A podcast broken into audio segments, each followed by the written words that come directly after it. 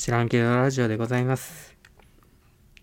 いやー、学校の先生偉そうなこと言っててもですね、次の瞬間には通りすがりの女性をちょっと目で追ってたりして、未熟者目が未熟者目がなんてね、心で言って笑ってます。まったくね、高瀬ってやつは そんな状況ではね、ないにしろ、このセリフを言いたくなることって日常でただありません？なんでこんなにあかんねやろうとか、ん、前もってやっておけばとかね。もうこれをコロコロ心で転がしてると雪玉よろしくどんどん大きくなってきて、俺はダメなやつなんだみたいなね。まあ、高瀬なんかはね、叫びとして口からポロッと出してしまいますね。そしたら間髪入れず、今気づいたな。みたいなね。嫁さんにとどめの一撃を刺されてね。今日の夜は、それバウンディさんです。まあね、そんな、まあ、ひどいなあ、うちの嫁様って思いながら、いや、全然意外にひどくないことにね、最近気づいたんですよね。愛だなと。あのね、切腹っていうのもね、自分で腹切っているだけじゃなかなか死ねなくて、大変苦しみを長いそうですよ。うん、やったことないけど。でも解釈って言ってね、上からバーンって首切り落としてくれる方いらっしゃるでしょそうしたら、そこで痛みっていうか苦しみが断たれて、それで、ね、長引かないっていう。あれも愛みたいです。すいません。したことないんですけど。まあで、その後に嫁さんがですね、いいの、ダメ男でも。私は幸せになれると思ってあなたと結婚を決めたんじゃないわ。あなたと不幸になる覚悟ができてたから結婚を決心できたんよ。なんてね 嫁さんって。なんとかの奥さんが言ってたそうよ、みたいな。私は違うけど、みたいなね。ちょっとこれ、有名な芸能人さんのなんか嫁さんのお話でしたね。くそーみたいなね。うちの嫁みたいな。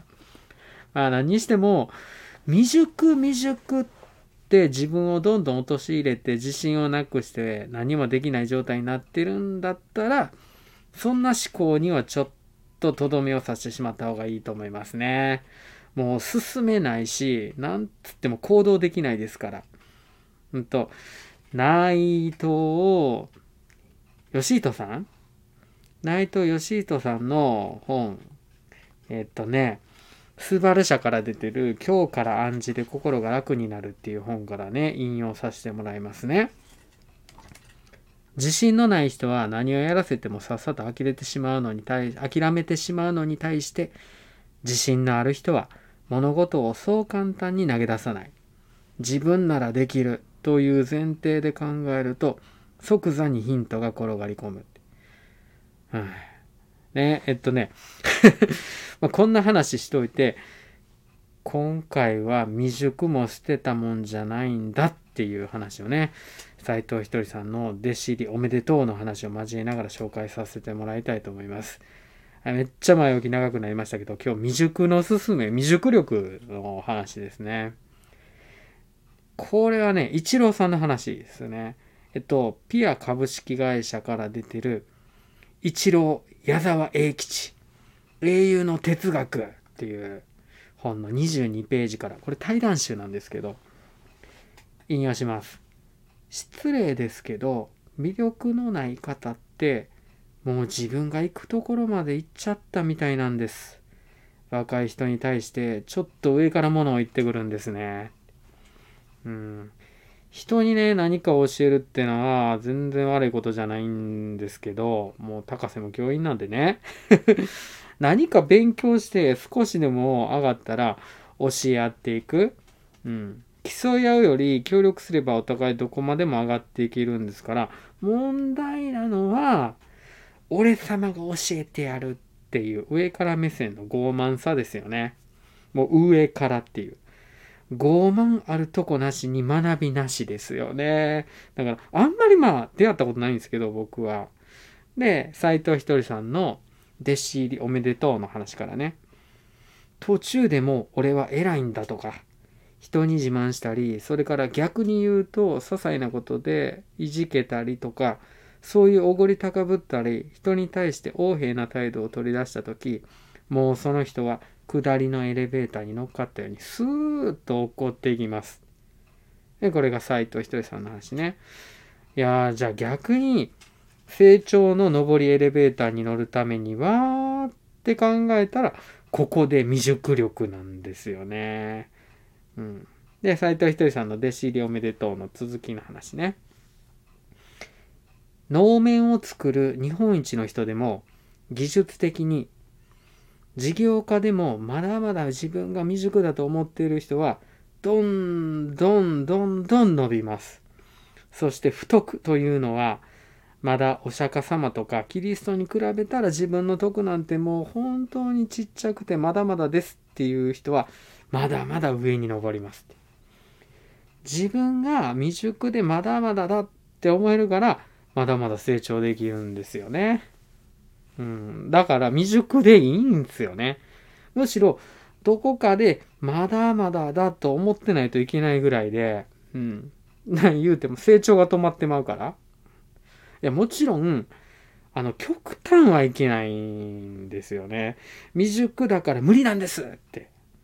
そこまで未熟が過ぎると、あの、冒頭の、ねえ、えー述べたところで、ただ自信なくして進めなくなるだけっていうところですね。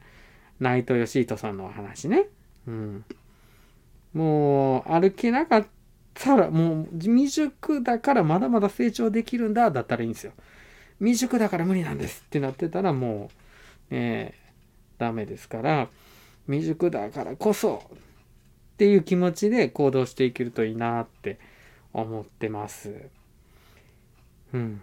でね、完熟の実ってすごい美味しくて食べ頃なんですよ。でもあれ、完璧に熟した状態を完熟と呼んでるんではないんですよね。もう考えて完璧に熟しちゃったら、それ腐りきった実でしょ？腐ったルーツって書いて、フルーツですよね。食べられたもんじゃないんですよ。だから自然の摂理でも、完熟すら未熟？うん、未熟な完熟だからこそ、なんかややこしいな。未熟な完熟だからこそ美味しくて、鳥や動物に食べてもらえて、遠くの場所にまた繁殖できるんですよね。うん、食べられないっていう。そんな完璧ほど食えない、つまらない、成長の止まったものはないんですよね。だから自分はまだまだいけるって前提で行動していく。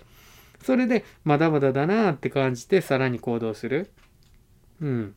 行動して未熟を感じてダメだ。とそこでやめないでください。飛行機だってね、空気の抵抗がないところをどんだけスピードを出しても、あの、空飛べないんですよ。抵抗があるから登っていけるわけで。だから未熟力ってね、その抵抗を感じる未熟の力って成長の兆し、それを感じる力なんですよね。うん。だから未熟力のまだまだ力ってまだまだを感じて、まだまだ登っていきましょうよ。なんだかね、いろいろつらつら話しましたけども。いやー、未熟って本当にいいですよね。知らんけど。